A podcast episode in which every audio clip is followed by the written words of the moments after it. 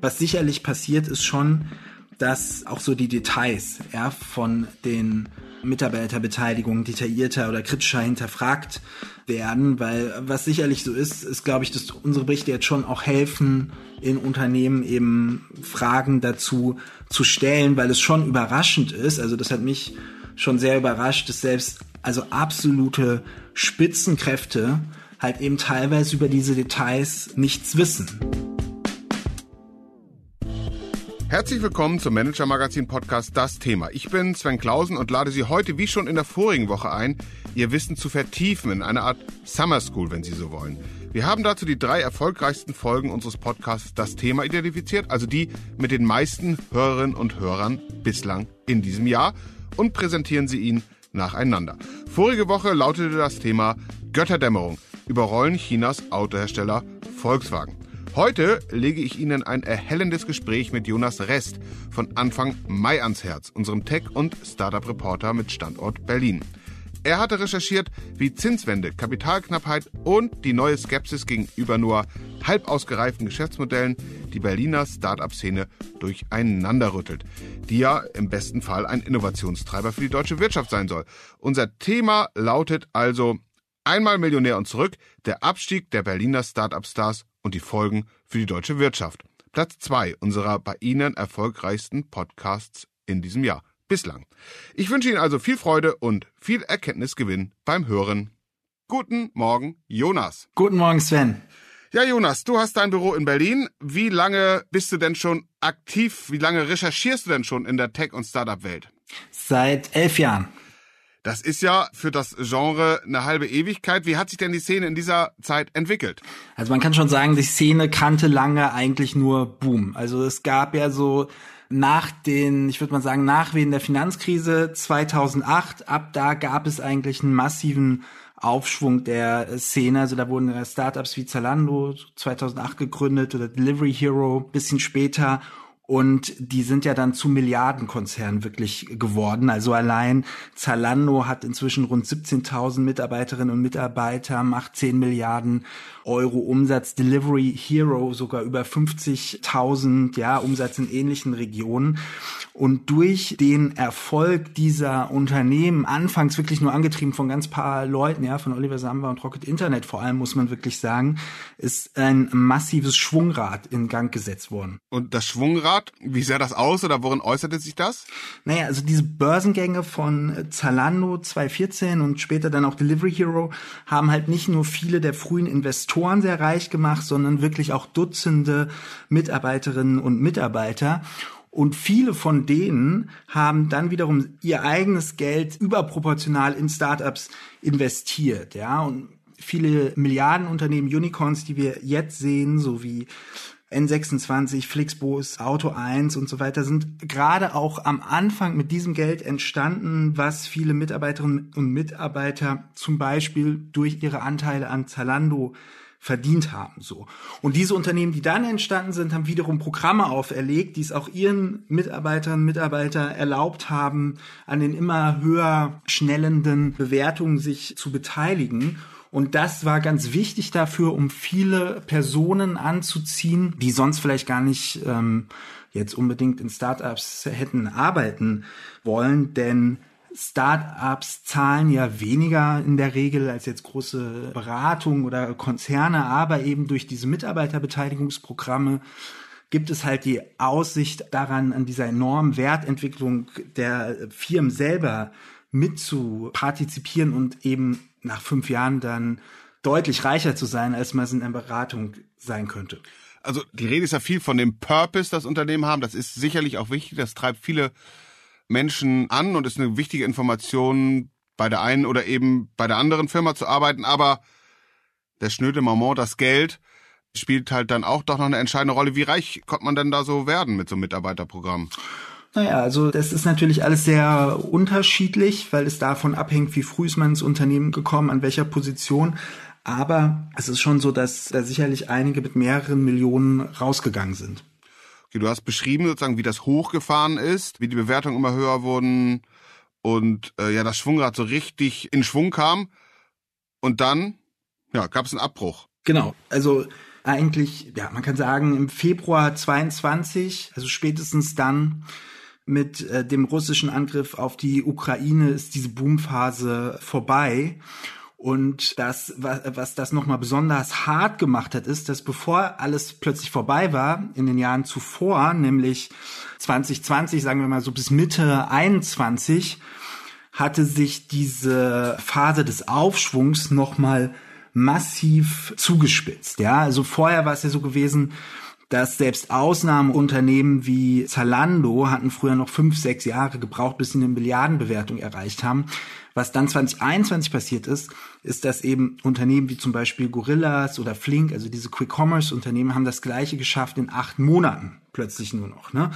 Und äh, plötzlich schien es so, als bräuchte man nicht mehr fünf Jahre zu warten, um reich zu werden, sondern nur noch ein paar Monate so. Und mit der Zinswende und dann spätestens eben mit dem Krieg hat sich das Ganze ins Gegenteil gekehrt. Weil das Geld nicht mehr so billig war, weil die Konjunkturaussichten schlechter waren, weil die Investoren eher auf Sicherheit gegangen wären als oder gegangen sind als auf unendliches Wachstum, genau. Und genau. diese, diese Schubumkehr, woran wurde die jetzt deutlich? Genau, also viele Akteure sind rausgegangen, die vorher reingegangen sind, die Szene sind rausgegangen. Das heißt, es war insgesamt im letzten Jahr viel, viel weniger an Finanzmitteln für Startups überhaupt zur Verfügung. Und das bedeutet dann, dass während vorher die Startups wirklich von den Fonds umworben wurden, hatte sich das dann komplett gedreht.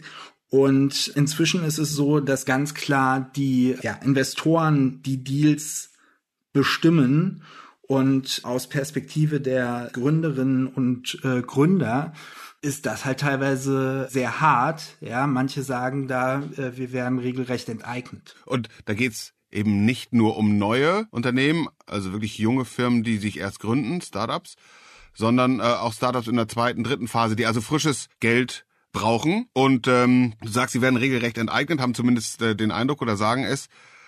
Da geht's um Geld. Ich ahne, es wird kompliziert, aber erklär doch bitte, gerade deswegen, dafür sind wir ja da, was sich da gerade abspielt. Genau, also es geht vor allem um diese Unternehmen, die jetzt nicht gerade erst gegründet wurden, sondern schon ein bisschen älter sind.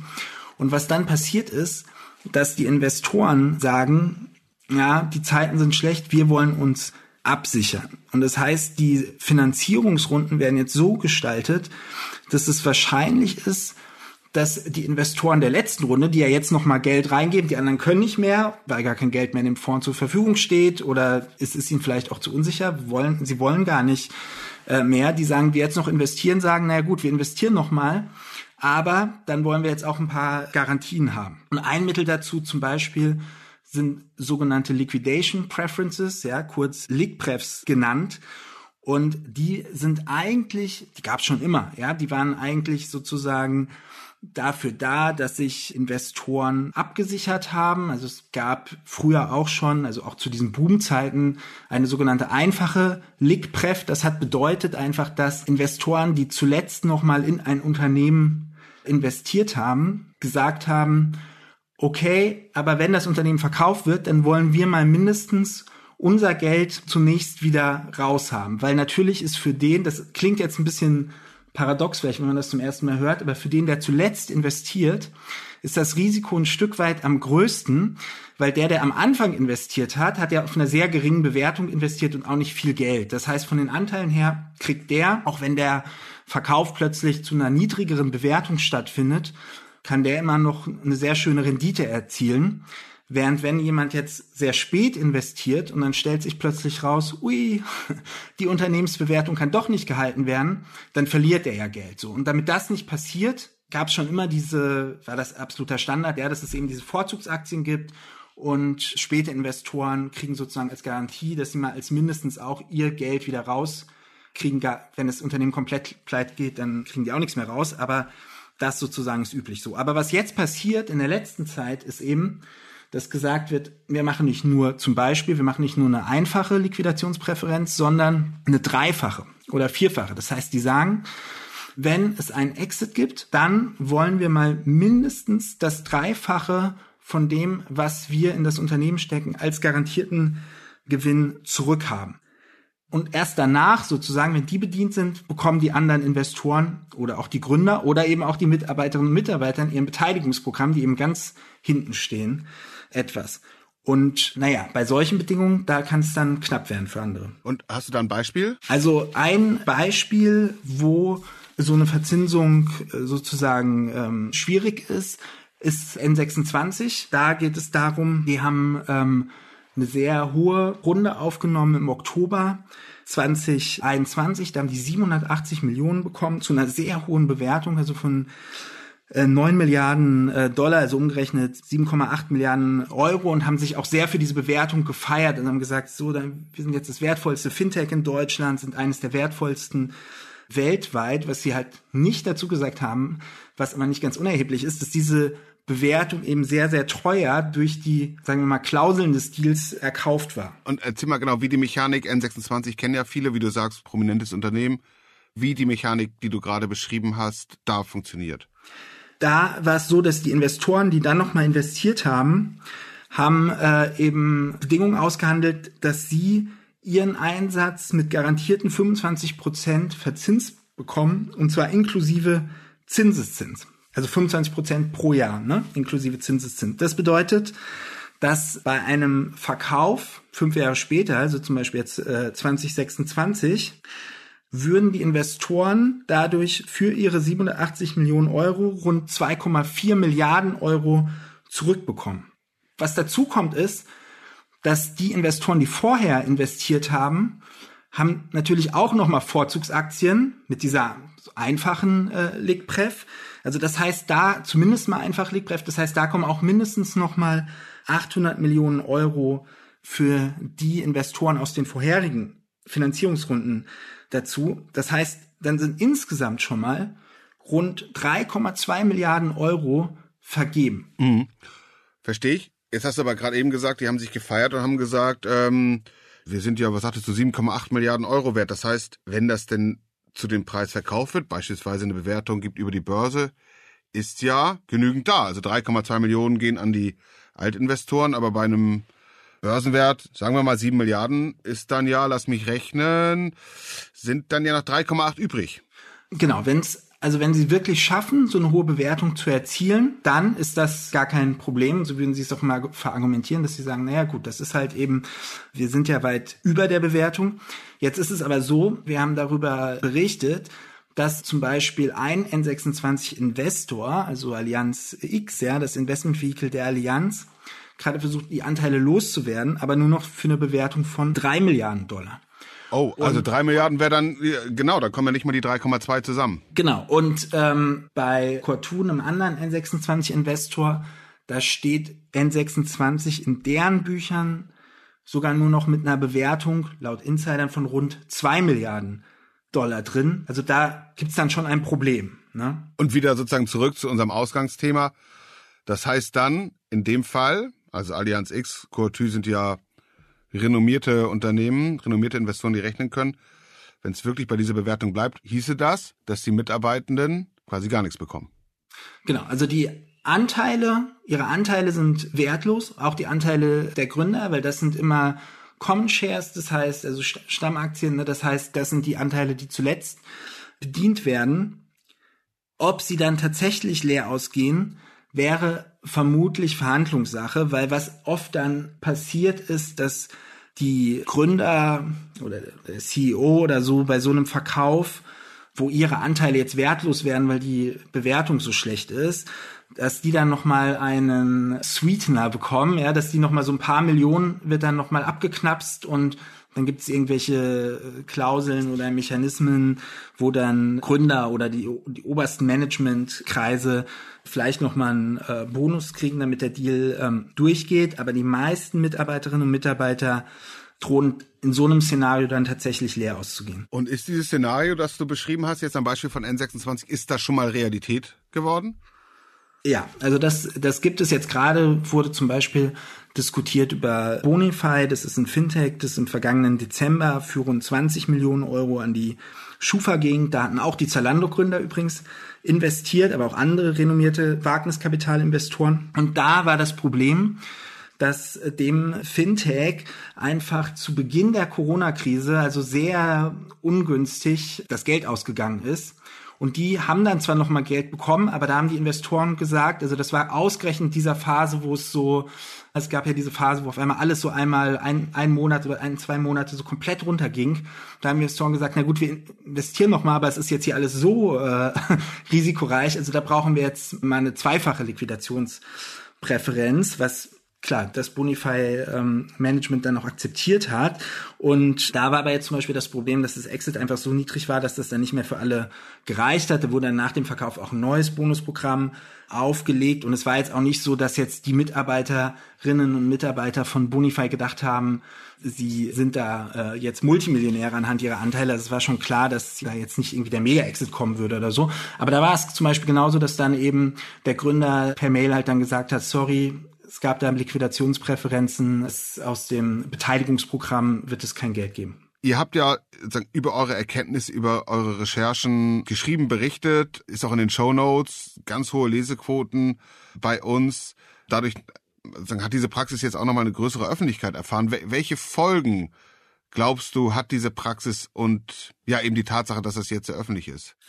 Unabhängig von, von unseren Recherchen ist es sicherlich so, dass durch die sinkenden Bewertungen, die ja durchaus wahrgenommen werden in der Szene, die Beteiligungsprogramme an Attraktivität verloren haben. Weil ich meine, wir reden ja hier von sehr smarten Leuten, die sich natürlich auch überlegen können, hm, naja, das äh, Unternehmen ist jetzt vielleicht zwar noch x Milliarden wert, aber das börsengelistete Konkurrenzunternehmen hat inzwischen 70 oder 80 Prozent des Börsenwerts verloren. Also wahrscheinlich wird es diese Bewertung nicht mehr bekommen. Aber was sicherlich passiert, ist schon, dass Details ja, von den Mitarbeiterbeteiligungen detaillierter oder kritischer hinterfragt werden, weil was sicherlich so ist, ist, glaube ich, dass unsere Berichte jetzt schon auch helfen, in Unternehmen eben Fragen dazu zu stellen, weil es schon überraschend ist. Also das hat mich schon sehr überrascht, dass selbst also absolute Spitzenkräfte halt eben teilweise über diese Details nichts wissen. Ne? Ich meine, es sind sicherlich viele Gründer die das auch äh, transparent machen, aber häufig eben auch nicht. Rechtlich müssen sie das nicht. Und das ist jetzt nichts, was man irgendwie im Handelsregister oder so ablesen kann. Ne? Diese Liquidation Preferences und andere Abreden und Klauseln, die es da gibt, das wissen wirklich im Zweifel in einem Unternehmen eben nur der CEO, der CFO und natürlich die Investoren und die Shareholder sozusagen. Aber sonst äh, können das im Zweifel auch nicht viele wissen. Ja. Und du hast ja gesagt, das sind ähm, richtig gute Leute, die da arbeiten, die eben auch unter anderem aufgrund dieser Aussicht möglicherweise schnell reich zu werden, in die Startup-Welt eben gegangen sind. Heißt das jetzt im Umkehrschluss, wo das bekannt wird, öffentlich wird, stärker auch ins Bewusstsein rückt, dass diese Talente oder diese guten, kompetenten Menschen äh, sich Berlin der Startup-Welt abwenden und sich den eher etablierten Unternehmen zuwenden, denn Talente werden ja immer überall gesucht, auch in dieser Zeit. Ich glaube schon, dass die Unternehmensanteile sicherlich weniger wichtiger werden für Tech-Talente, als es zuvor war, was schon bedeutet, dass zum Beispiel Mittelstandsunternehmen jetzt hoffen, dass sie auch attraktiver werden und eben eher solche Talente auch anziehen können, weil die konnten sicherlich ein kompetitives Gehalt im Zweifel bieten, aber ja nicht mit Wertsteigerungen irgendwie von 10x oder 100x locken. Das heißt, das ist auch durchaus was, was wir hören. Ja, meine Kollegin Christina Krüger-Soglu hat zum Beispiel mit der Personalexpertin Katja Bauer von iPotentials gesprochen, die also wirklich auf die Tech-Branche spezialisiert ist. Also eine Headhunterin, ne? Sehen, eine Headhunterin, ne? Die sagt, dass sie schon sehen, dass in Deutschland also viele Digitalprofis in weniger tech-affine Branchen abwandeln und der Offline-Mittelstand tatsächlich schon von dieser Entwicklung profitiert. Eher in der alten Welt sozusagen groß geworden sind und zwar eine Internetseite haben, aber noch nicht viel mehr. Genau. Aber ich glaube, das wäre jetzt falsch zu glauben, dass es da jetzt eine Massenabwanderung gibt oder so. Das heißt, sicherlich ziehen jetzt solche Unternehmen vielleicht eher Kräfte an oder werden von diesen Kräften in, in Betracht gezogen, was sie vorher nicht würden.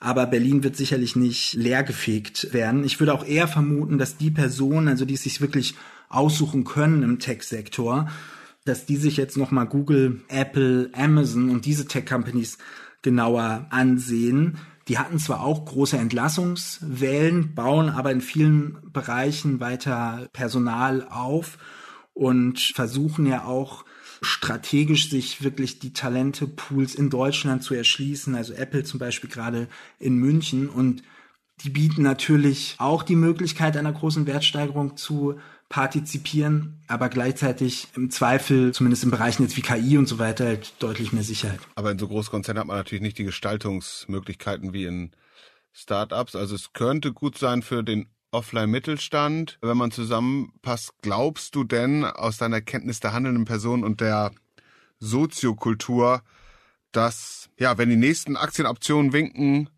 und ähm, sich die Situation wieder ein bisschen aufhält und äh, Startups dann am besten auch noch mit Purpose in Berlin gegründet werden, dass dann der Zug der Talente wieder dahin geht, denn das wäre ja wichtig einfach für die Innovationsfähigkeit der deutschen Wirtschaft. Ja klar, also das wird absolut passieren und das passiert ja auch jetzt schon. Also das ist so, wenn es jetzt wir teilweise von den Entlassungen hören oder wenn wirklich Unternehmen Insolvenz anmelden müssen, dann ist es ja zum Glück so, dass in Berlin es immer noch genug andere Möglichkeiten gibt, dass sehr, sehr viele sehr, sehr schnell aufgesogen werden. Also gerade die Tech-Talente sozusagen, auf die äh, alle gerne hätten, die müssen jetzt sicherlich nicht irgendwie da auf die großen Tech-Konzerne schauen, sondern die finden sicherlich auch in Berlin viele interessante Möglichkeiten. Und historisch gesehen ist natürlich auch so, dass gerade in der Krise oder so in der, dann wenn das Kapital knapp wurde, auch die Unternehmen gegründet wurden, die dann die größte Wertsteigerung am Ende hätten. Also von daher, das wird schon weitergehen. Not macht erfinderisch. Da passieren dann mitunter die besten Ideen. Jonas, ganz herzlichen Dank. Vielen Dank, Sven. Das war der Manager Magazin Podcast, das Thema. Wenn Sie mehr wissen wollen über die Entwicklung der deutschen Tech-Szene und die Zukunft der Startups in Deutschland und deren Kultur, dann empfehle ich Ihnen einen Blick in die Show Notes, das sowieso, und vor allem ein Abo des Manager Magazins. Sie finden alle Angebote bei uns in der App auf unserer Website, egal ob Sie es digital mögen oder eher in Print. Wir haben mit Sicherheit etwas für Sie dabei.